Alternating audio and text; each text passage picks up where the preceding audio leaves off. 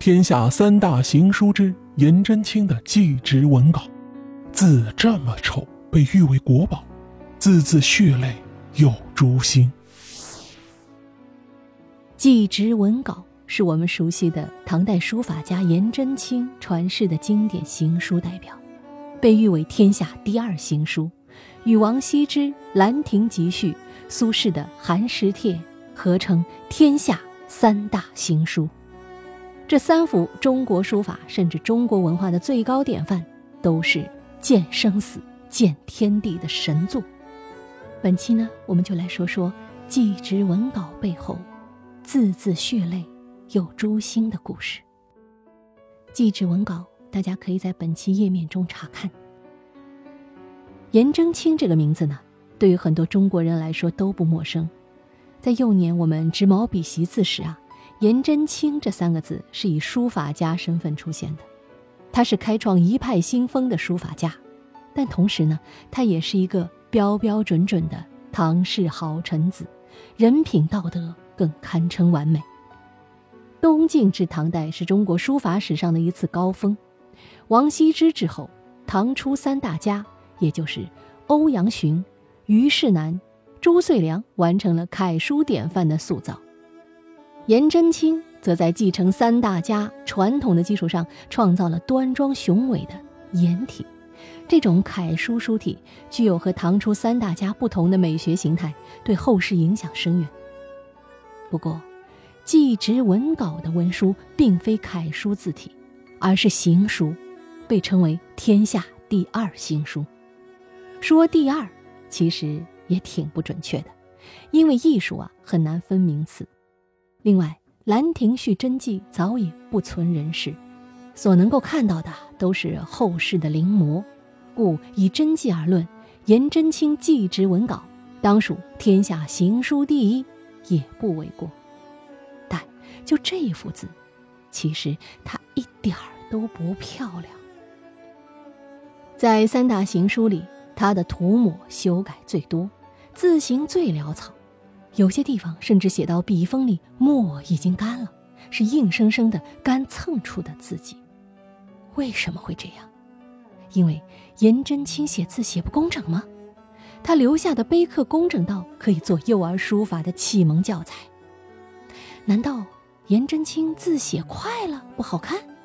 也不是，他的争座位帖跟王羲之的字好看程度的不相上下。那为什么祭侄文稿涂成这个样子？因为这是在他五十多岁时，面对着自己亲侄子的头骨写的这幅字。他侄子怎么死的？被活生生肢解而死。同样被肢解而死的，还有颜真卿的兄弟，而他的骨骸已经只剩一只脚了。而那场让严家几乎灭门的战争，就是安史之乱。那一战，仅严氏一门就有三十余人被杀。公元七百五十五年，安禄山发动兵变，安史之乱爆发。颜真卿受命固守平原，也就是山东临县。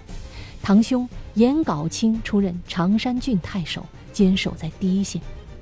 颜杲卿被叛军押送到洛阳，安禄山斥责说：“你本是范阳的一个户曹，是我进言让你成为判官，又提拔你为太守，有什么地方辜负你？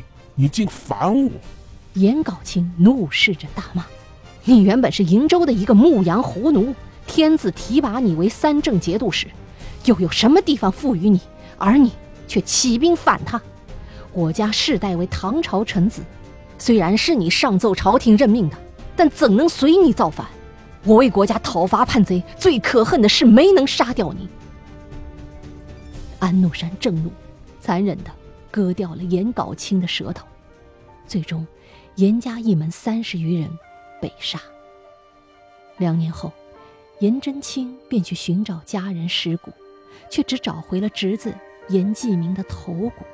也就是在这个时候，悲痛万分的颜真卿，泣不成声地写下这篇祭侄文稿。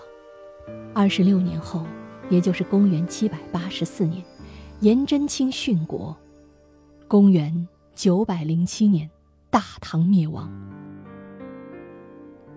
这幅作品中就饱含了颜真卿最真实和悲痛的感情。这种感情是如何体现的呢？比如，大家可以看本期页面里第二幅截图，仔细看这一处涂抹，为何将“从父”两个字涂抹掉，改成了第十三书呢？生活中，我们往往脱口而出的话才是我们的真心话，后面涂改的部分只是我们想要更庄重的修饰手法而已。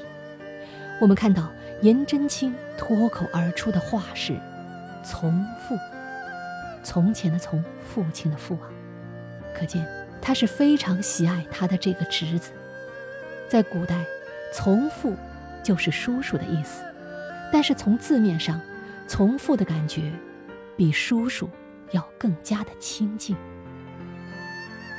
可能在颜真卿眼里，这个侄子就像自己的亲儿子一般。他在后面也讲到，在他下一辈中最有才华、人品最好的就是颜季明，他特别疼爱这个侄子。比如，我们再来看这触目惊心的一捺，见页面中的截图三。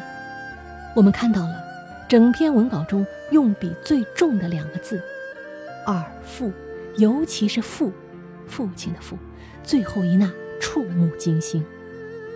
我们可以从中体会到颜真卿与他的兄弟颜杲卿的兄弟情深。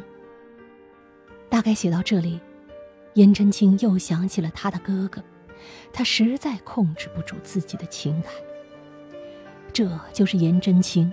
强压着愤怒和悲痛所写的祭文，他回忆侄子的好，写到：“宗庙胡帘，街亭兰玉，美味人心时，情绪已经汹涌难抑。”往下写道：“贼臣不救。”往后，仿佛可以看到一张老泪纵横的面孔。终于写到最后，呜呼哀哉的时候。字形早已失去控制，写字的人几乎要哭断了气。如今，我们只能从考古的遗迹，还有仅存的文物字画，了解那个中国历史上最自信盛强的时代。祭侄文稿就是我们能看到的最鲜活的大唐遗迹，那是一个活生生的人，一个老英雄，一代书法宗师。在那样一个空前的盛世崩塌的时刻，把半生的泪留在了那张破纸上。潦草的字迹里，能听见老人颤抖的悲泣，枯木干笔，恰如捶胸顿足的哀鸣。毫不夸张地说，祭侄文稿就是前无古人后无来者的唯一珍品，即使颜真卿在世，也写不出。第二篇。好，密室里的故事，探寻时光深处的传奇，目前为您讲述。我们下期再见。